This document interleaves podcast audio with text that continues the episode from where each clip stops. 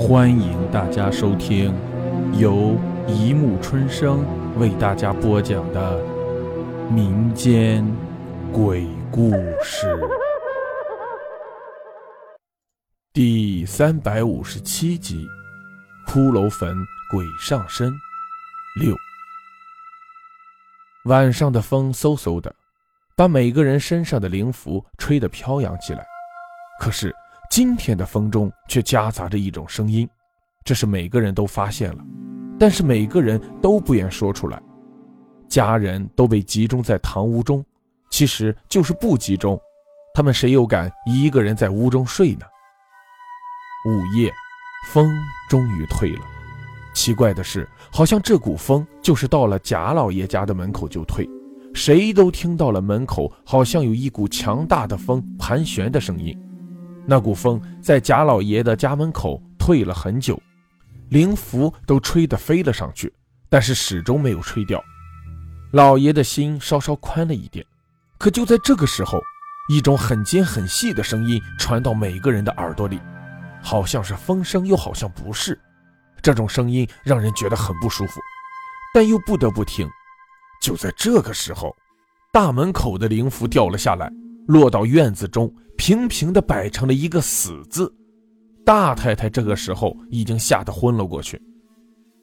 门开了，大家都觉到一股风进来，烛光瞬间就灭了。没有月亮的宅子突然什么也看不到了。但是所有家丁都觉得自己身上的灵符都被风刮到了地上。这时候，大家都好似被空中的一道雷声给震醒，泼，快泼！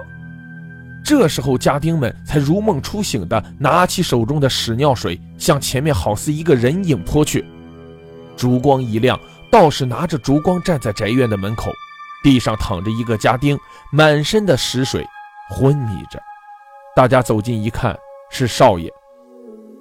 门前和堂眼前，凡是撒了小米的地方，都能清晰的看见几个很浅很浅的脚印，很大。如果说这么一个大脚的人在小米上走过，是无论如何都不会这么浅的。况且哪有这么大的人的脚印呢？大家都在佩服道士的道术高超，而道士却要走了。道士说：“这个鬼也很厉害，他实在是没有办法。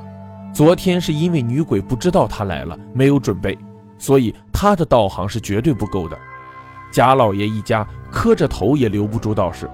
但是道士最后说可以请他的师傅来看看，但是他的师傅性情更加古怪，不知道他是否肯来。于是贾老爷给了道士许诺的一千金后，开始动身找他的师傅。在一个很隐蔽的山洞中，贾老爷终于看到了那个好像几百年没有人进过的道观。老爷站在门口，在考虑是不是进去的时候，听到观内。发出了一个苍老的声音：“即使来了，便进来吧。”老爷一惊，推门进去，堂屋的门没有关，看到一个头发没须、全白的老道长正盘腿打坐。你来找我是求我下山是吗？老道长发话了：“是啊，是啊，我请老道长下山。”老爷恳求地望着他，那是你们自己家的人造的孽，与我何干？你散了财，舍了儿，自然就会太平。老道长说。老爷一听这话，鼻涕眼泪一起便流了下来。求求老道长救救犬子吧！我们贾家可就这一个根啊！金钱我愿意全都捐给道观。我不想为凡人造的孽而破坏我的道行，你走吧，走吧。